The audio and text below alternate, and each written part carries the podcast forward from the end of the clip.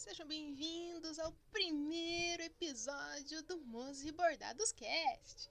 Sim, eu sou um ser humano que gosta muito de falar e eu gosto muito de podcasts, então eu pensei, vou criar o meu. Eu já tive um com a minha prima, a gente fez acho que uns quatro ou cinco episódios, mas aí ela tem preguiça de gravar comigo, porque ela fala que eu falo demais, sabe? Então aí ela parou de gravar comigo.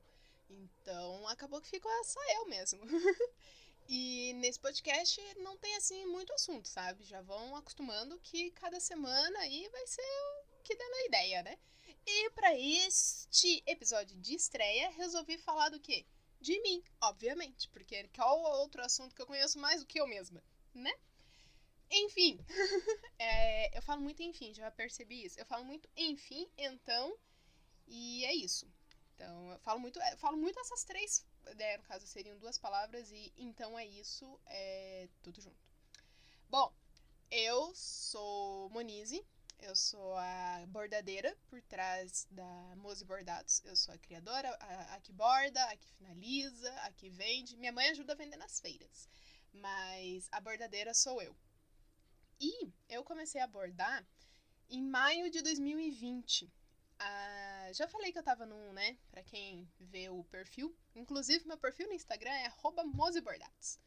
Pra quem acompanha lá, eu já falei que, né, eu comecei a bordar na pandemia para não enlouquecer. Eu tava num estágio meio estranho, né? Estágio de que eu cursava publicidade na época. E eu tava numa parte meio ruim, assim, do estágio. Num... Ah, enfim.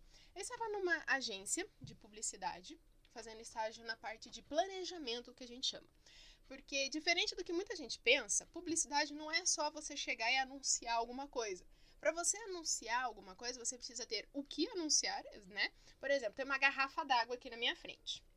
Então, eu preciso anunciar o quê? Uma garrafa d'água. Mas o que eu vou anunciar? Vou colocar vende-se garrafa d'água. Hoje em dia não vai chamar atenção nenhuma, porque, né? Tem muita gente vendendo garrafas d'água por aí. Então, a gente tem que criar diferenciais. E é isso que a publicidade faz. Ela trabalha com a sua vontade de comprar coisas e fazer você ter vontade de comprar aquilo que você não precisa, mas você quer. Ah, publicidade, estamos aí para isso, né, gente? Então, para poder vender a garrafa d'água, eu tenho que dizer quais são as qualidades. Por exemplo, essa garrafa que eu tenho aqui, ela é azul, mas não é azul claro nem azul escuro, ela é um azul que puxa um pouco mais pro verde. Então, tem que ter toda, né, um, além da foto, né? Que somos um ser, seres humanos visuais. Então, precisa além da foto, precisa do texto, ah, é uma garrafa d'água, quantos ml, né? Qual a cor? Dá pra pôr no micro-ondas? Dá pra pôr no freezer? Essas coisas. Qual é a marca? Então, tudo isso envolve a tal da publicidade. E eu estava numa agência grande aqui de Curitiba, que tem os setores todos da. que a gente chama todos os setores de uma agência de publicidade. Então, tem o atendimento, que é o que vai captar o cliente, tem o planejamento, que é onde eu fazia estágio, que é. Tem o que chega ali, ah, o cliente quer vender a garrafa, qual é o cliente? Essa é a garrafa. Aí o planejamento que ia criar todo, onde que ia vender, qual o público-alvo, entender o público-alvo, uh, qual a melhor forma de falar com o público que a gente quer vender a garrafa. Essas coisas, tudo é a parte de planejamento que faz. Aí tem a parte de criação, que é o que faz a arte, e a redação, que uh, a, o, a parte de planejamento ajuda na redação também, né? Dando ali, ó, você pode falar disso, disso, disso e daquilo. Então aí a parte de redação vai lá e escreve com todas as orientações que o planejamento passou. E aí tinha as outras lá também, tinha mídia, tinha mídia offline, mídia online, enfim. E eu tava na parte de planejamento, que é a parte que eu mais gosto na publicidade, porque eu não gosto de fazer a arte. Eu não gosto, eu gosto de ver artes bonitas, mas eu não tenho paciência para mexer com pacote Adobe. Odeio. Então, ficava lá, né? Vou lá, vamos para a parte de planejamento ou atendimento, mas atendimento lidar com pessoas, eu também não sou assim, eu tenho paciência. Só que ela é meio assintomática, então assim, né? Melhor não. Só que eu entrei com muitas expectativas nesse estágio, afinal de contas era uma agência grande, eu ia poder ter contato com a contas grandes, essa agência tem umas contas bem importantes, né, que a gente chama conta que é cliente, né? Então a gente tem, eles tinham, né, clientes bem importantes, uh, supermercado grande, tinha contas importantes do governo, essas coisas, governamental no caso, né? Enfim, Aí comecei em fevereiro de 2020, eu comecei nessa agência. Em março começou a pandemia. Em abril tudo parou. né? Abril ali, finalzinho de março, começo de abril, a gente foi pra casa, home office. Vamos ver como é que vai ser, porque não tá dando, o mundo vai acabar, pandemia, coronavírus, covid, vai matar todo mundo. Aí a gente foi para casa. E eu falei, opa, tá bom, né? Vamos para casa então. Aí eu peguei o computador da empresa, um MacBook, nunca tinha usado MacBook na vida. Fui usar o, o, o Mac, inclusive estraguei o Mac. Na verdade, eu não estraguei, ele já estava quase estragando quando deram na minha mão. Aí eu terminei de estragar. e só que assim, eu fui contratada para fazer um job específico, um trabalho ali único e específico. Eu e uma outra menina, a gente entrou para fazer essa parte. Eu ficava com a parte online e ela ficava com a parte offline desse trabalho. Que era nada mais do que fazer um clipping, que a gente chama, que é um levantamento de dados de um concorrente. Ou, nesse caso, era de um cliente mesmo da própria agência. O cliente queria expandir os negócios, queria ter uma noção de como que estava o mercado e tudo mais. Então a gente fazia esse, esse levantamento mensal dos concorrentes do nosso cliente para mostrar. Não é a agência que faz isso, é o próprio cliente, mas o contrato, né, vai fazer, vamos fazer, né? O cliente falou, a gente quer o dinheiro, a agência não pode fechar, estamos fazendo. Então, eu fazia essa parte de entrar no concorrente desse, nos concorrentes desse cliente, ah, nas redes sociais, nos sites, e ver tudo que foi feito no mês passado. Por exemplo, eu fui fazer em abril, então tudo que teve de março eu fazia o levantamento de postagens no Instagram, no Facebook, no, na, no YouTube, se tivesse, quais foram os anúncios que foram feitos, como é que estava o site e tudo mais. Aí, depois de um tempo, é, lá pela metade do mês, na verdade, o Banco Central liberava uns dados lá sobre o nosso cliente os concorrentes. Eu tinha que entrar nesse site, baixar uma tabela imensa, infinita, pegar os concorrentes que a gente estava analisando, que era mais importante, e fazer todo um tratamento com os dados lá para mostrar para o cliente da agência. E era isso que eu fazia o mês inteiro. Porque era isso. Simplesmente eu fui contratada para fazer isso. Então, o primeiro mês eu levei uma semana para fazer. No segundo mês, em dois dias eu terminei, porque eu fiz em um dia a parte de online, né, de mídias online, avaliei Instagram, Facebook, site e bababá dos, dos concorrentes. E no dia seguinte eu peguei os dados do Banco Central, né, que o Banco Central começou a liberar um pouquinho mais cedo, então peguei os dados do Banco Central e fazia as tabelas lá, jogava no, no né, fazia o tratamento dos dados, jogava na tabela, tinha o gráfico e era isso. Então, em dois dias, eu fazia o trabalho que eu tinha para fazer no mês inteiro. E eu fui ficando cada vez mais ociosa nessa agência. Então, eu fiquei, poxa, mas você é contratado só para isso, aí tava no auge da pandemia, primeira onda, e o desgoverno generalizado e tal. E eu falei, gente, eu tô quase surtando aqui, porque era momento total de incerteza. Não sei se um dia, né, a gente não sabia se um dia ia ter vacina ou não. É, tava nesse estágio que eu, eu trabalhava em tese das nove às seis, mas assim. Não era estágio, não era das nove às seis, era das nove. No presencial eu trabalhava da meio-dia e meio às seis e meia. Mas aí no online me jogaram para as nove até sei lá que horas que dava o horário certo lá. Enfim. Então. E eu ficava muito tempo ansioso, mas era aquele tempo ansioso esquisito, porque eu tinha que ficar com o celular o tempo inteiro, porque talvez o meu chefe ou alguém da equipe, que tinha outros planners, né, outros planejadores lá, eles podiam me mandar mensagem, pedir alguma coisa, então eu tinha que ficar com o celular ali sempre e tal, e de olho, de olho, de olho, entrando na, sabe, no aplicativo de mensagem para ver e tal, e nunca tinha nada. E às vezes quando tinha, fiz uma outra, uma coisa ou outra lá pro para agência, só que não era usado, não, não, importava, ou então não era bom o suficiente como eles queriam que fosse, mas, poxa, é a primeira vez que eu tô fazendo esse trabalho, né? O que você tá me pedindo é a primeira vez que eu tô fazendo, não tô tendo orientação nenhuma do que, que é para fazer, de como que é para fazer, você quer que eu tire aqui um trabalho brilhante de uma coisa que eu nunca fiz e ninguém me falou o que, que era exatamente o que, que era para fazer. Então eu fui ficando bem pistola, bem frustrada. E aí o bordado apareceu no Instagram. Tava rolando o feed do Instagram para fazer aquele trabalho mensal que eu fazia. E vi um anúncio, né? Uma foto de um, de um bordado. Nossa, que interessante. Porque quando eu era adolescente, eu já tinha feito. Eu tenho 29 anos. Então, quando eu tinha, acho que 12, 13 anos, eu fiz ponto cruz. Só que eu achei muito monótono o ponto cruz. Eu não, não gostava do ponto cruz. Porque se tem uma coisa que eu não gosto nessa vida é rotina, é repetição. E querendo ou não, o ponto cruz é sempre o mesmo movimento. E você tem que contar certinho, ah, eu tenho que fazer cinco pontos para cima e dois pontos pro lado. Aí eu troco de cor, eu, sabe? É muito repetitivo aquilo. E, ah, não gostei. Aí eu descobri esse tal desse bordado livre, que eu achava que o nome era pintura de agulha. E não é. pintura de agulha é uma técnica do bordado livre, né? O bordado livre é o grande guarda-chuva e a pintura de agulha está dentro desse guarda-chuva. É uma das partes ali. Aí eu falei, ah, vou ver esse negócio aqui, né? Fui no armarinho, comprei etamine. Na verdade, eu comprei vagonite. Não, etamine. etamine. Comprei etamine, meio metro de etamine. Comprei um bastidor de plástico, comprei algumas cores de meada, agulha e falei, vou fazer. Aí eu descobri que não era etamine que a gente usa no bordado. Quer dizer, você pode usar o etamine, não tem nada contra você usar o etamine, vagonite. Só que esses são tecidos de trama mais aberto. Então, para o bordado livre, quando você precisa fazer um ponto pequenininho, ou alguma coisa que tenha curva, por exemplo, esses tecidos não são bons porque tem o tamanho fixo ali. Aí você tem que é, fazer a curva na, na, metade da trama, é complicadinho. Então, depois eu descobri que era o algodão cru, aí eu fui lá e comprei meio metro de algodão cru. E comecei a bordar. E aconteceu uma coisa muito mágica.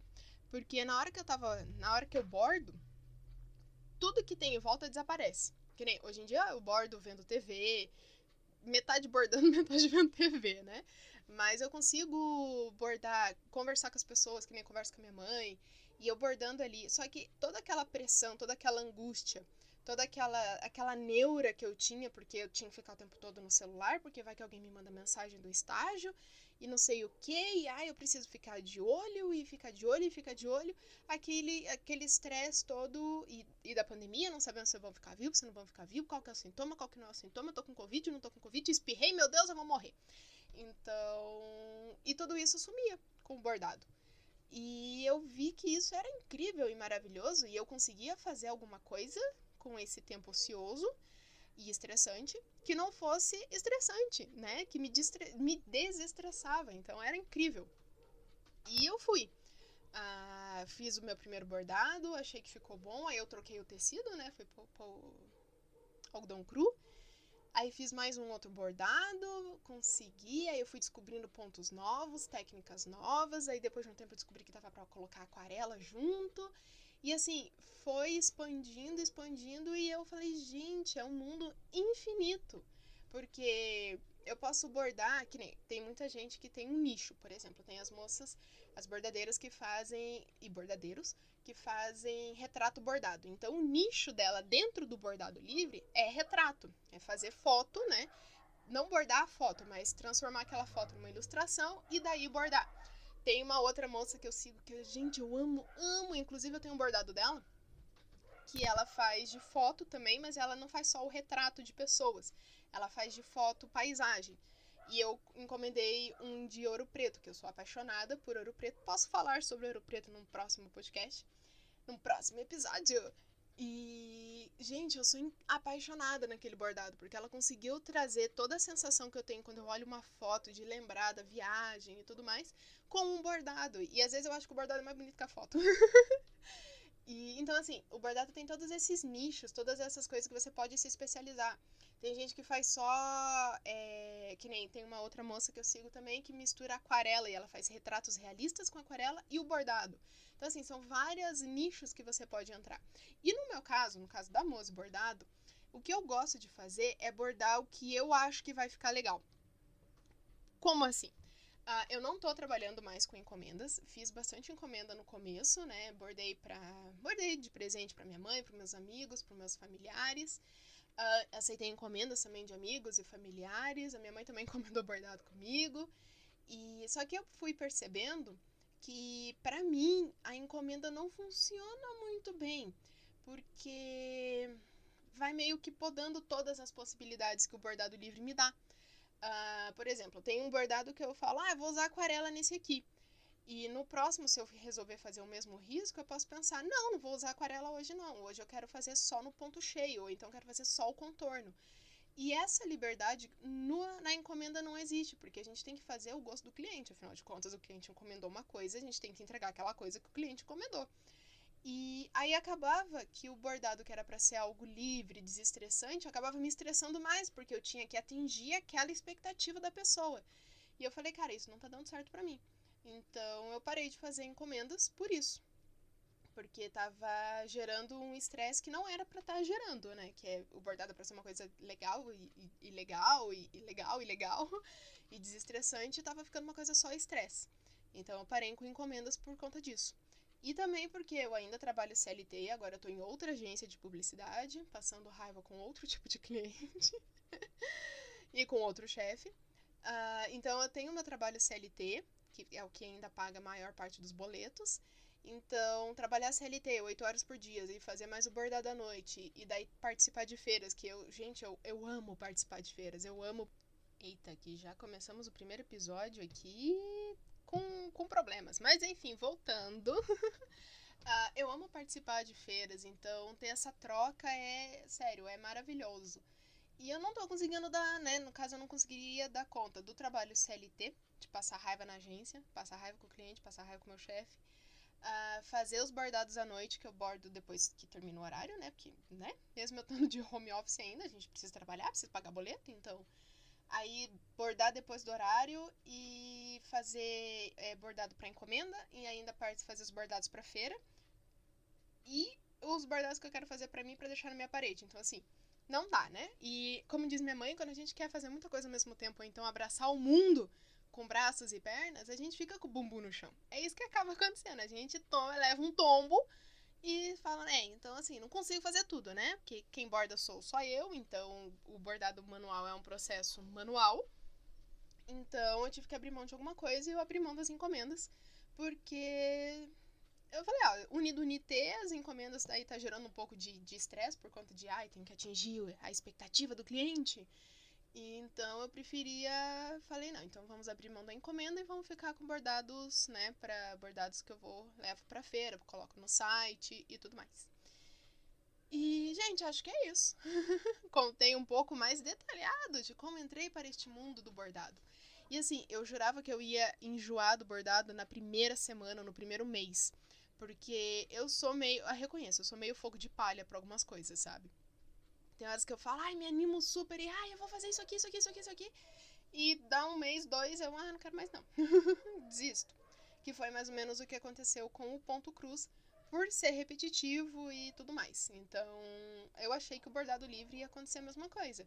E dia 13, agora de maio, fez dois anos de Mose Bordados, de bordadeira, de. E assim, eu não, não me vejo parando quero continuar. Tenho sempre. Tem um caderninho aqui que eu deixo anotado todas as ideias que eu quero. Ah, eu quero bordar isso, eu quero bordar aquilo e não sei o que. E não pretendo parar. Uh, agora eu tenho o escritório barra ateliê, aqui no, que a gente mora no, numa casa com quintal. E no fundo, né, no finalzinho do quintal, meu pai fez um, um, um, um quartinho para mim, para eu deixar as coisas do escritório, né, a parte do computador da empresa, a impressora e tudo mais. E eu uso também para deixar minhas coisas de bordado. Então, assim, eu tenho o meu ateliê barra escritório, escritório barra ateliê, e sempre com ideias e sempre anotando mais coisas e coisas que eu quero fazer para bordar, coisas que eu quero mostrar para vocês, o processo que eu acho engraçado, que eu acho interessante, que vocês podem gostar. E tanto que o podcast tá aí também, porque junta a parte do eu gosto de falar, Uh, dois, story, muito pon muitos pontinhos no story, as pessoas enjoam da minha fala, da minha face e de mim. E no áudio eu consigo falar. Então, assim, teremos podcast Nerdcast. Nerdcast não. Nerd, olha, olha a influência. eu amo Nerdcast. Eu, inclusive, bordo. Tem vezes que eu vou dormir é meia-noite, meia-noite e meia, uma hora da manhã, porque eu tô bordando e ouvindo Nerdcast e gargalhando loucamente sozinha na sala. Porque eu amo Nerdcast. Inclusive, indico, ouça o Nerdcast. Eu tinha um pouco de preconceito no começo com o podcast e com o Nerdcast porque eu achava que podcast era uma coisa estranha, né? Diferente, como assim, programa de rádio na internet. E dois, eu achava que o Nerdcast era só coisas nerds. E no caso de nerd, eu quero dizer Star Wars, é, Senhor dos Anéis, O, o próprio RPG, eu tinha preconceito com RPG, porque eu nunca joguei RPG, nunca tive amigos que tinham jogado RPG. E tem um especial de RPG no Nerdcast. Eu falei, ai meu Deus, vamos ouvir.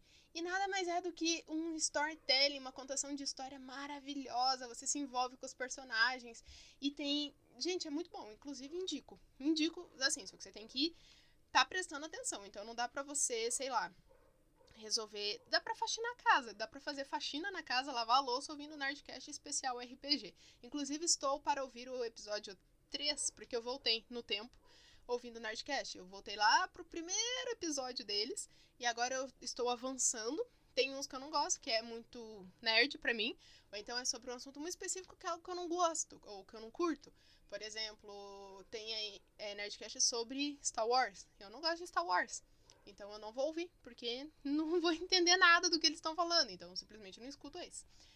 E eu já cheguei em 2019 agora. Estamos em 2019 no Nerdcast.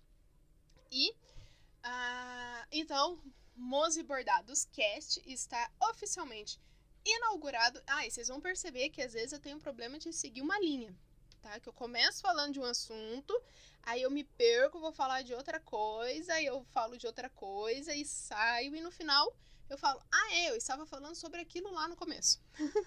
Pareço um professor meu que eu tinha na faculdade. Só que diferente do meu professor da faculdade, eu não falo naquele tom monótono de meio tom e que olha o helicóptero passando. Temos helicóptero. Será que o, o microfone pega o helicóptero? Não sabemos. Parece que pega. Enfim, O meu professor falava naquele tom monótono de meio tom assim, e ele ia, dali a pouco ele pegava uma curva e dali a... e assim, o assunto que ele tinha começado a falar não tinha nada a ver com o assunto da aula que ele deveria estar explicando da aula. E assim, só ia. Só ia, você ir para aula dele ou não, dava na mesma. Então, eu sou meio assim, só que eu ainda mantenho constância nos assuntos que eu falo, né? Faço uns desvio aqui, outro lá, mas ainda tem constância. mas, enfim, já tá ficando meio grande esse primeiro episódio. Espero que vocês tenham ouvido, que vocês tenham gostado. Se você gostou, comenta em algum post lá. Ouvi o, o, o, o Mose Bordados Cast. Acho que eu posso chamar só de Mosecast, né? Porque Mose Bordados Cast é muito comprido. O que, que vocês acham? Vou escolher aqui, vou pensar se eu vou colocar Mose Bordados Cast ou só Mosecast, né? Enfim, se você chegou até aqui, comenta lá no último post do Instagram pra mim, arroba mosebordados, e fala ouvi inteiro. Ou então chega lá e vamos ver um comentário aleatório pra, só pra eu saber. Uh, bolacha. Isso aí. Se você chegou até aqui e gostou do que. dessa minha falação aleatória da vida. e a minha contação de história sobre como surgiu o bordado na minha vida ah, vai no último post lá do Instagram e comenta bolacha, só pra eu saber, tá bom? E se por acaso ninguém ouviu isso aqui, ninguém vai ficar sabendo, então a gente já, né, enfim, faz de conta que nada aconteceu. Brigadão, gente, é isso e vamos vamos aprimorando sempre. Nossa, eu tô, com umas frases muito, né, muito nada a ver, tipo, foguete não tem ré. Nossa, eu tenho raiva desse negócio. Tem um cliente nosso que fala, ai, foguete não tem ré, vamos lá, vamos lá, foguete não tem ré. Eu olho para ele e falo, é, realmente, o foguete não tem ré, mas ele cai, né?